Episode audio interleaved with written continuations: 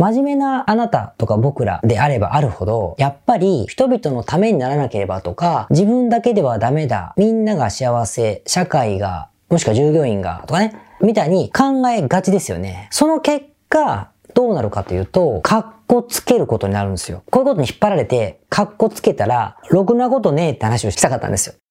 皆さんこんにちは。コンテンツラボの河野です。今日も僕のポッドキャストと YouTube をご覧いただきましてありがとうございます。今日が新年2回目ですね、605回目の配信、また張り切ってお送りしたいと思っております。まあおそらくだいぶ通常運転になっている方も多いと思うんですが、まあまあ、あのー、寒い日も続きますけど、張り切っていきましょう。今日がこんなタイトルにしました。いいかっこしいのあなたへ。ということでございますね。いいかっこしい。まあ、いいかっこしいってどういうことかの話をする前に、ちょっと今のまあ時代背景っていうか、バズワードを少し話してみたいと思うんですが、SDGs、SDG っていう言い方をする人もいるかもしれません。サステイナブルですね。SDGs、持続可能な開発の17の目標だったっけな。これはバズワードになってると思います。まあ例えばジェンダーギャップをなくそうとか、えー、まあ例えば、まあ多様性を認めようとか、海を守ろう、山を守ろう、地球を守ろう、環境がどうのこうの、みたいな話とかね、子供たちに教育を、医療をどうのこうの、まあいっぱいあります。もう全部じゃんみたいな。世の中を良くするための全てって思ってもいいと思うんですよね。まあこの政治的な背景は置いといて、非常にブームになりましたね。あの、特に2019年は。で、今年はわからないけど、まあ持続可能なもの、地球に優しいもの、人に優しいもの、えー、それぞれが認め合うもの、みたいな。まあ、リレバ、リベラルというか、まあ、そんな考え方が蔓延しているし、ってことはどうなるかというと、まあ、本当はその言葉に群がるお金がたくさんあるからっていう部分があるんだろうけれども、でも、企業家としてはですね、やはり、えー、これに乗っからなければいけない。乗っかってる方がクールだということで、えー、そういう世の中をより良くするというストーリーに乗っかってるブランドの方が、やはり、えー、選ばれたと、まあ言われているだろうと。まあそうじゃない会社も選ばれてるはずなんだけど、目立つんでね、と言われています。そんな風にしないといけないと言われてますね。まあその証拠にというか、例えば、まあだいぶ前から、あの、あるブランドですけれども、えっ、ー、と、アメリカのですね、えー、黒人のミュージシャンの方でしたかね。有名な方が、あの、黒人の肌に合うとかね、えー、アジア人の肌に合うような、えー、化粧品ブランドはグローバルにはないよね、みたいな話がおかしいんじゃないってことで自分で、えー、作られたブランドがあって、それが何だったかな？えっ、ー、と、名前が、フェンティービューティーだ。フェンティービューティーっていうね、えー、化粧品ブランドで、まあ今でもとても売れてるそうでございますが、まあ、ブランドやってみんなにすごく共感されたと。しかもそれね、えっと、作っって売れた分だけ寄付とかなんかしてんのかな？ぐらいストーリーがしっかりしてる。まさに SDGs と言いますか。を具現化したようなブランドで、あの、オバマ元大統領のご婦人もつけたりとかしてね、非常に有名になったそうでございますが、こんなことが人気あるよねって話ですよ。ってことが特徴的に表されている。から、こんな風な文脈というか、ストーリー性がないとみんなから選ばれないな、みたいな話になってますね。なってます。日本でもそうだし、アメリカでもそうだと、ヨーロッパなんか特にそうだと思うんですよ。で、一方で、同じようなバズワードで EX っていうのがありました。EX。UX とかは聞いたことあるでしょ？ユーザー、 user experience。CX、 customer experience をね、お客様がウェブサイトとかサービスを使うときに体験するときの、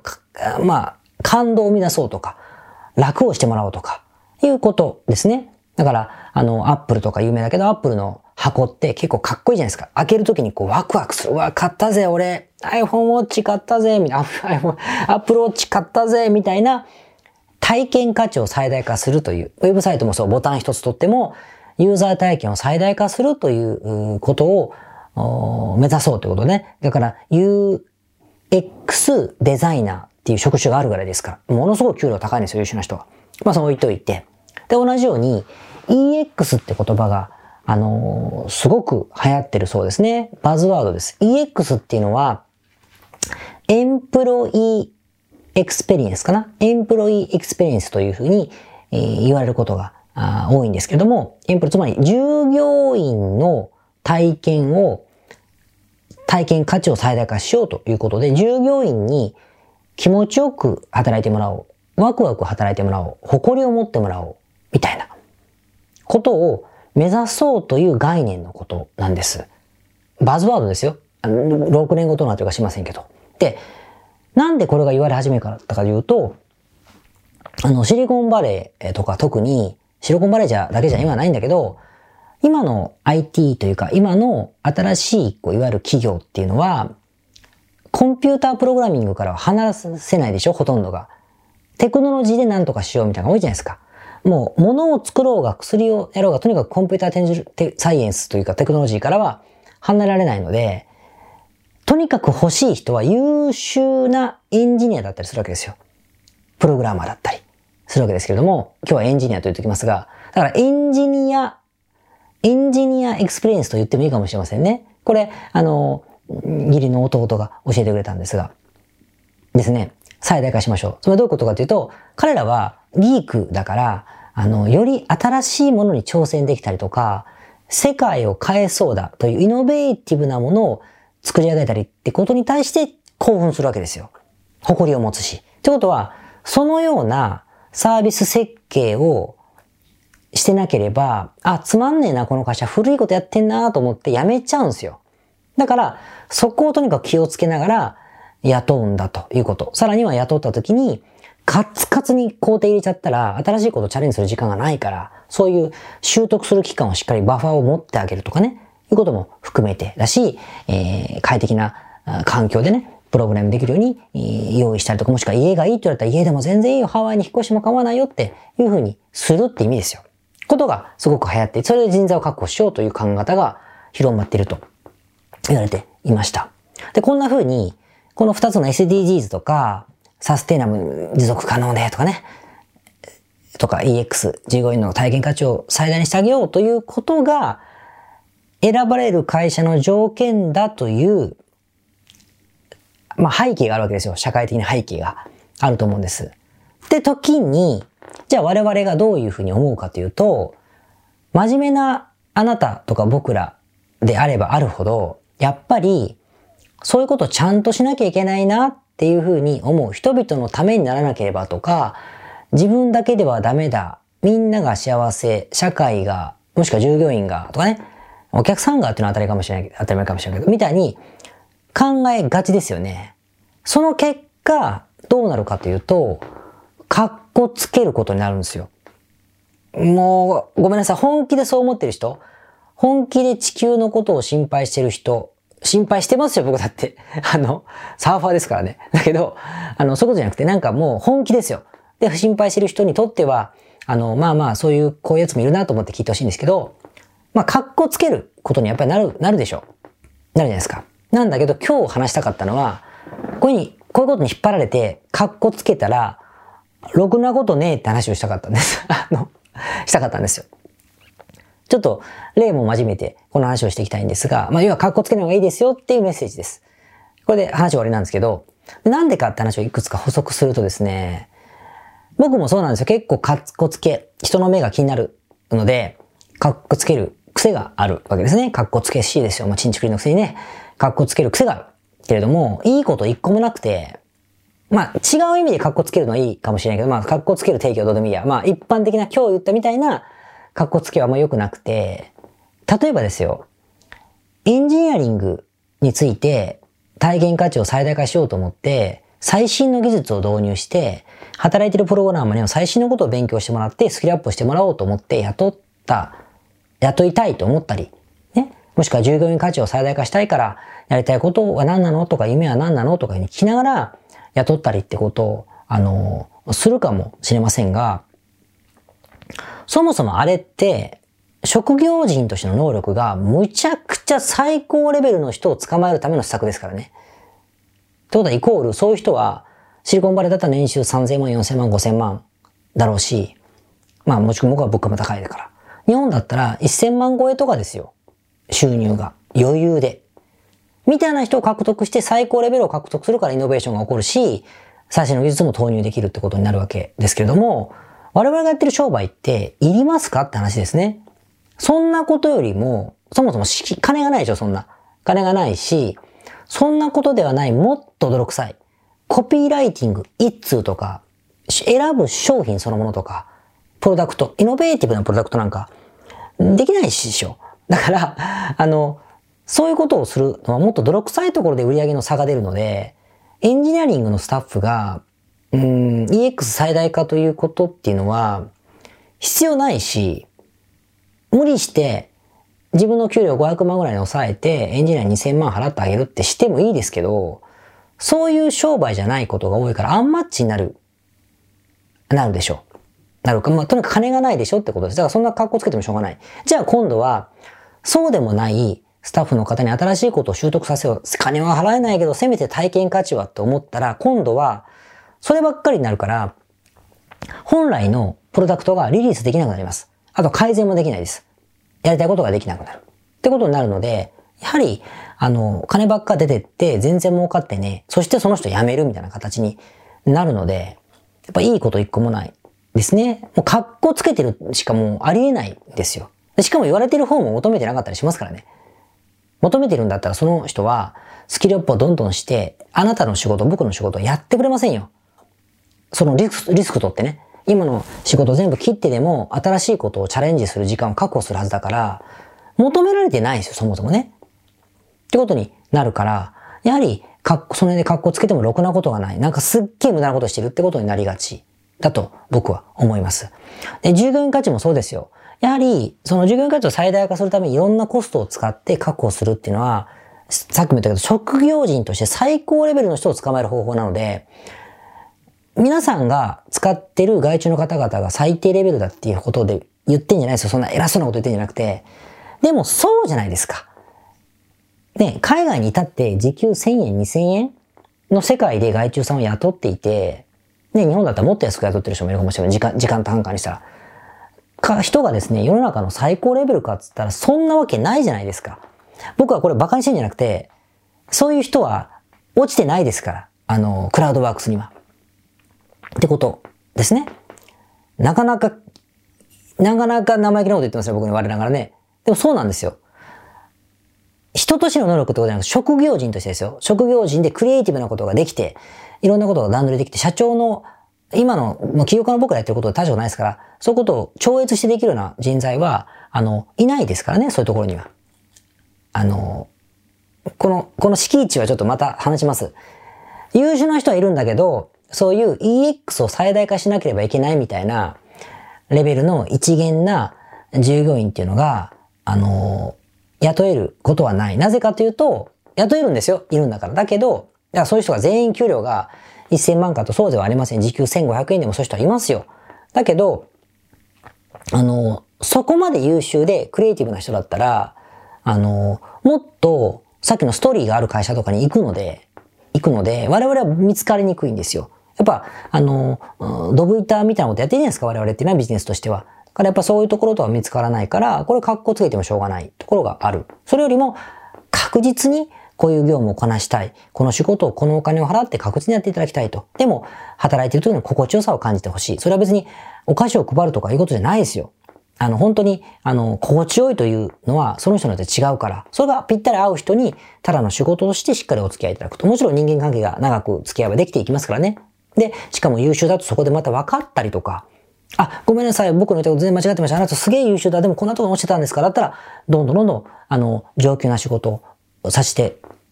さしてあげればしていただければいいし、その人がもう手に余るぐらい、あなた、僕らのビジネスが成長しないならこの人多分やめていくんですよね。成長しきったところでも、もし、もしくは、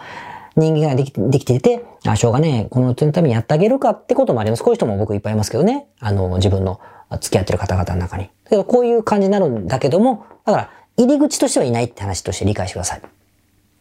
だそんな風に雇うべきじゃない。しんどいだけですね。しんどいだけ。で、さらに言うと、格好つけて良くないのは、うん、例えば、うん、まあ、広告とかもそうだけど、直接営業されたり、取引先と直接営業して、なんか結構いけてる会社ですよって言いたいときって、なんか、やっぱりこういうことに、社員の研修にも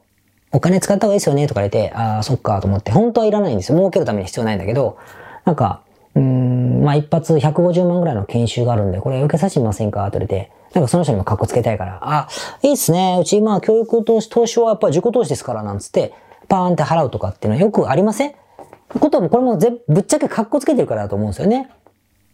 しかもそれを習わせるとか言ったって、いや、なんつうかな。我々のレベルの小さな零細のビジネスって、まあ外注がほとんどだと思うし、その方々が自ら学び、時間を使って、余暇時間で勉強して学ぶっていうんだったら、やっぱやってますって特に、その方々。で、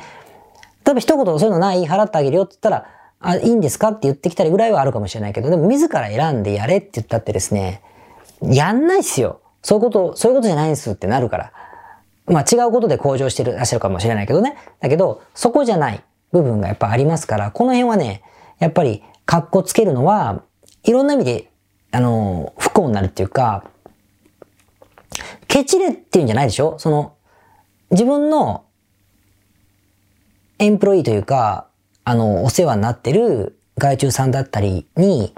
が、あなんだろうな、学びたいくせにそんな金払わなくていい、やめるからなってこと言ってんじゃないですよ。求めてないことをやらなくていいってことを言ってて、で、なんで求めてないかってバカにしてんじゃなくて、そういう、その価値基準の中で、日常生活を送ってない人たちがほとんどだから世の中は。ですね。という話ですよ。っていう思います。で、さらに他に格好つけてよくあるのは、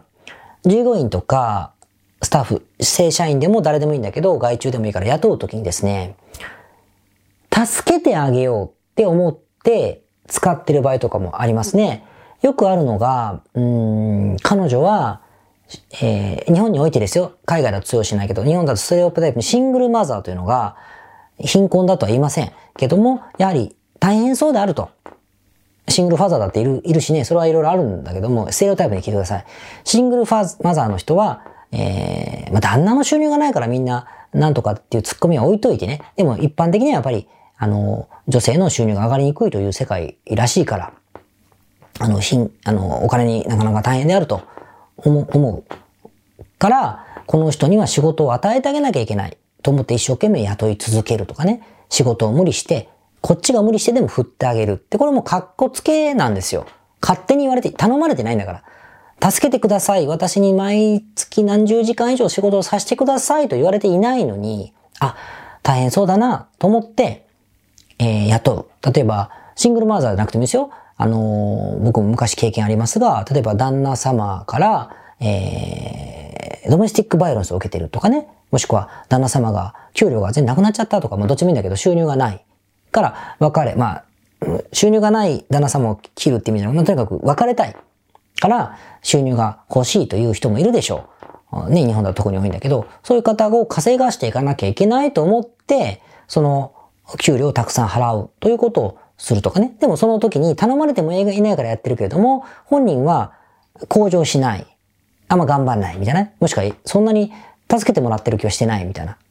なんだったらやってあげてるって感じだとしたら、これは間抜けでしょ言ってる格好つけてるだけなんだから。っ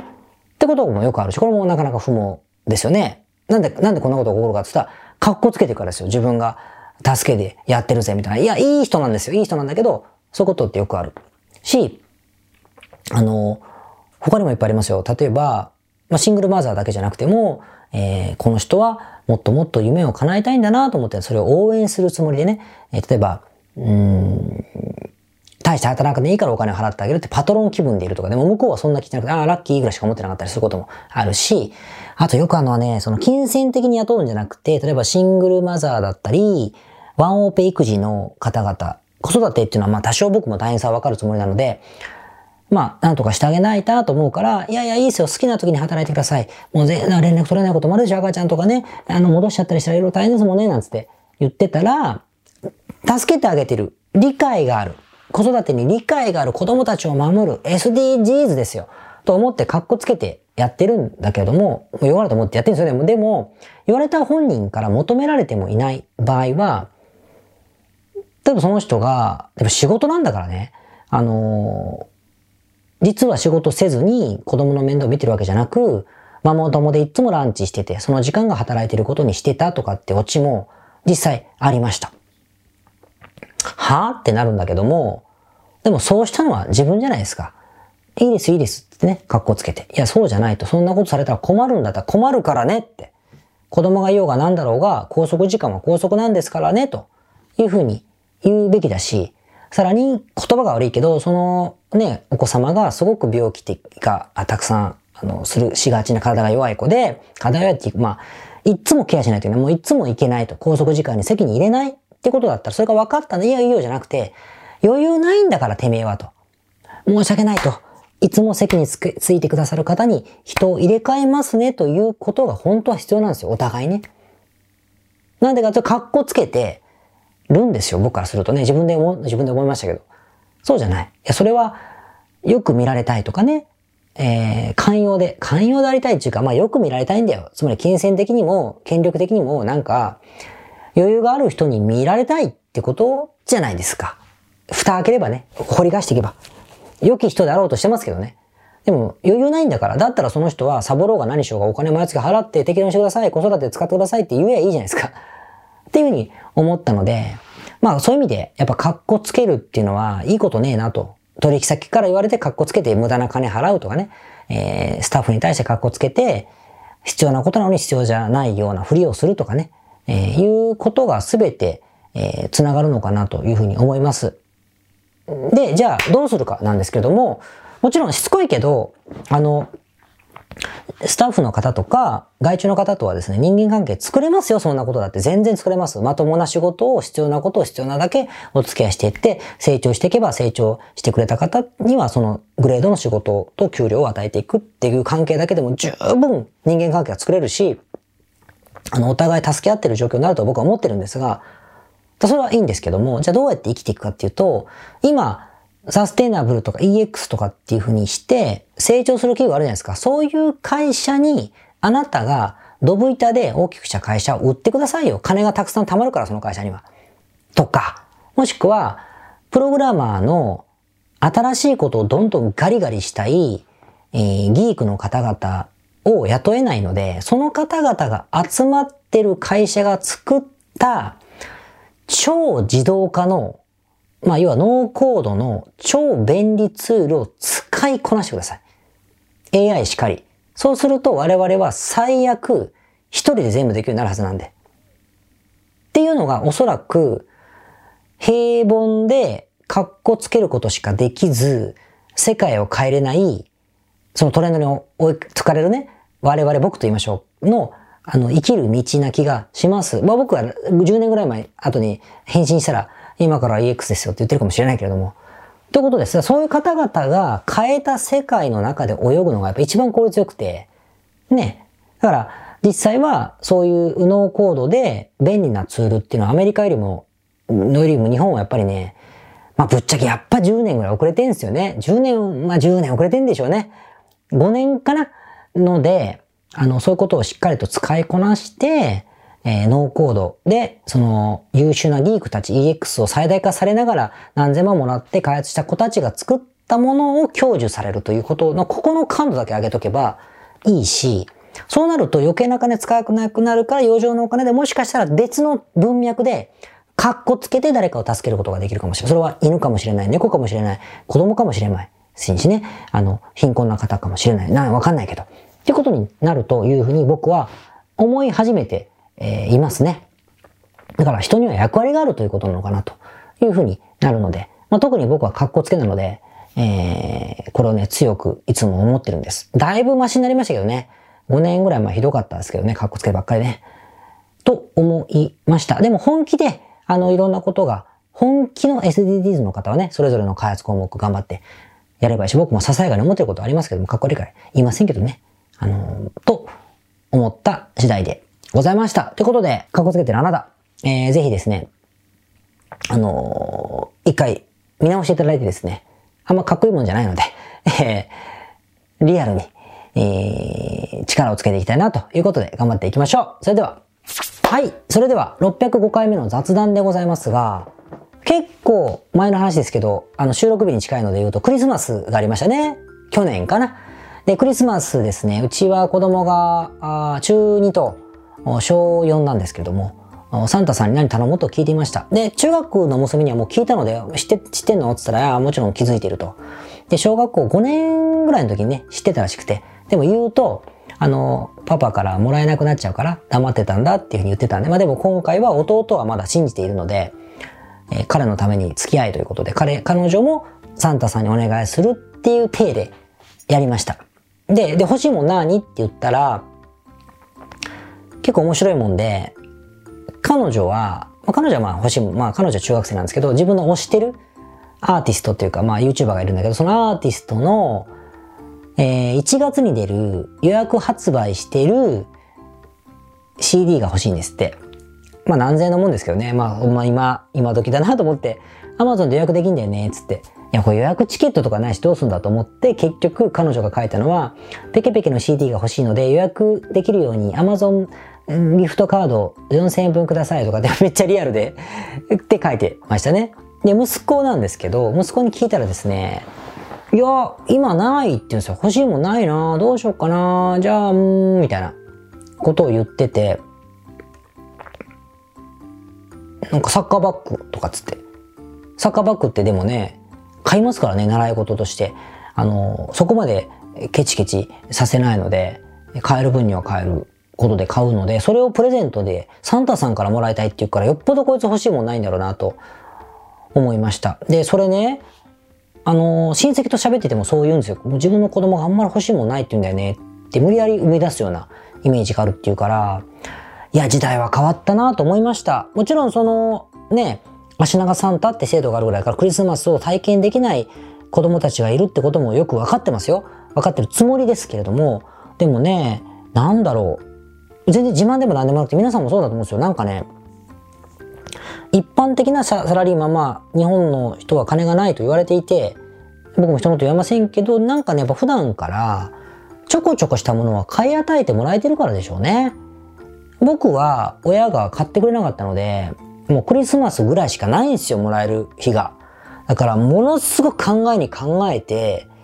もう、ここと祝、ここぞというようなものがありましたよ。いっぱいあってね、どれにしようかな、みたいな。正月のお年玉で、おもちゃ屋さんに買いに行くものと、クリスマスのサンタさんに頼むものという、この二つがもう命がけっていうか、だったんで、モデルガン、空気銃、当時は空気銃のが欲しいとか、ラジコンが欲しい、ラジコンのホーネットってね、タミヤのラジコンが欲しいとか、それはなんか、もらえなかったけどね、な、なぜかサンタさんに仕方されたんですが、高かったからでしょうね、1万円ぐらいしたから。まあいい年、そういうことがあったから欲しいものがいっぱいあったんですけど、今の子は、どれが欲しいかを選びかねるっていうよりも、欲しいもんがねえっていうぐらい、物欲は満たされてるんだなと思いましたね。まあ、そういうふうにしたかったから、あの、お金もなかったんでね、起業したその時は子供の靴も買えなかったんで、その反動も僕あるんですけども、まあ親、教育が悪いのかもしれませんけどね、でもね、なんかそう思うと、やっぱ今の子っていうのはやっぱ贅沢になってる。よくね、世界の SDGs で世界が貧困が広がってるからとかよく言われてる。言われてるけれども、でも全体的な貧困率とは下がってるし、裕福さは上がってるというふうによく言われてますよね。今の、えっ、ー、と、低収入層の人は、なんだっけ、マリー・アントワネットよりもいいもん食ってるとかね、よく言うじゃないですか。とか一緒でそういうことなのかなとは思って、まあね、貧乏になった貧乏になったって言ってるけど、リアルなところとしては、もしかすると、ま、豊かになってる部分も多少あるのかなと思って、ポジティブに今回はちょっと捉えましたけどね。で、友達の話を聞いてても友達も別にいらないとか言ってるみたいなので、たまたまかもしれませんけどね。ということで、今回は、なんかそんなに、プレゼントがあって、うわ、やったこれ欲しかったんだみたいなシーンはないっていう、ちょっと悲しい感じに、えー、あ、いいじゃん。結構大きいみたいなことになってですね。なんか、もしかしたら気づいてるのかもしれませんね。ああ、言ったもん来たみたいな感じかもしれませんけど、ちょっとさ、来年ぐらいにまたね、あの、どうなんだというふうにちょっと今度聞いてみようかなと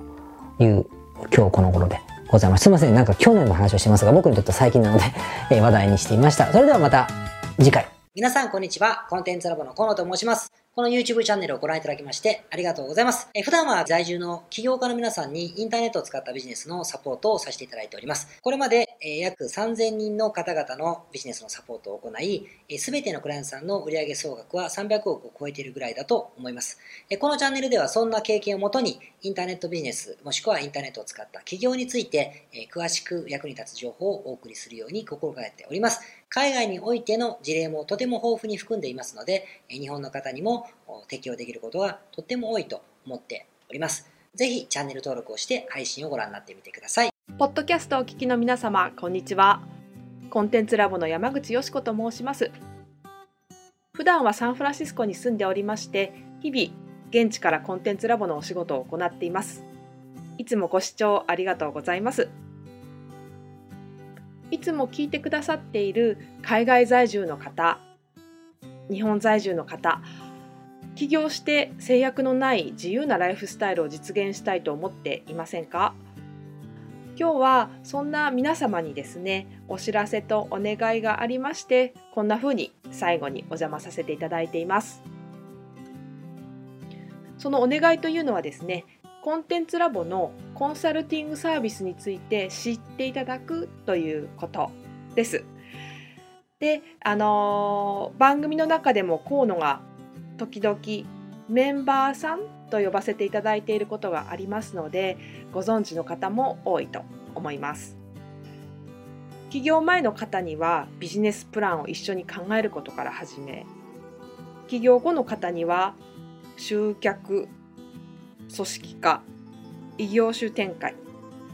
だったりはたまたお金の残し方とかそして望むライフスタイルの実現というところまでですね。メールやオンライン通話でのコンサルティングのほかに学べる仕組みとしてあの定期的に私たちの方からコンサルティングを受けていただいているメンバーさん用に教材をあのお配りしたりですね。あと世界各地にお住まいの起業してビジネスの広がりを目指す日本人の方同士とつながれる仕組みを取り入れたりといったコンサルティングやコミュニティ参加が全て入ったサービスになっております。私たちのクライアントさんは7割が海外在住者在住者さんでですね。3割が日本にお住まいの方です。これから起業したい方、すでに起業している方、あとはあの起業して少し時間が経ってもうあの成長期に入られている方皆さんそれぞれあのビジネスのステージはそれぞれですけれどもとても刺激的にご一緒させていただいています。でよく聞かれるのですけれども海外在住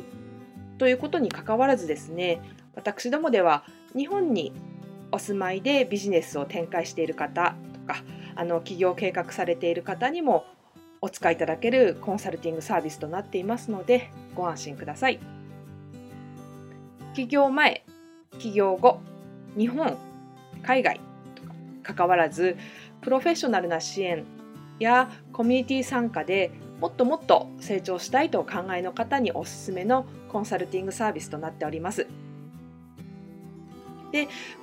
あの知っていただくことがお願いだったのですけれどもここからは皆さんにあのまた別のお知らせになりますが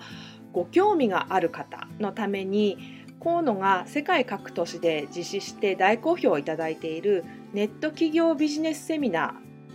ーを無料で公開しています。まだ何をしていいかわからない方にはどんなビジネスをするべきかすでに何かを始めている方のためにはどのようにビジネスを成長させるのかといったような濃い内容をですね4時間以上でとても詳しくお話ししています。もちろんあのコンテンツラボの強みとして今まであの一緒にサポートして大きくなってきた実際起業されている方たちの生の声も聞けてしまう貴重なものになっています。そしてさらに特別に今回取り下ろした「How to」というものを含めた実践編のセミナーも特別にご覧いただけるようになっております。ネットショップを始めてみたいとかサービス業をしてみたいコンサルティングやコーチング業をやってみたい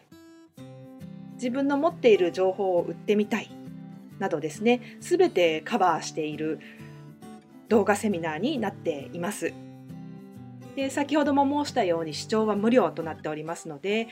今すぐこのメールの中にある概要のリンクをクリックいただくか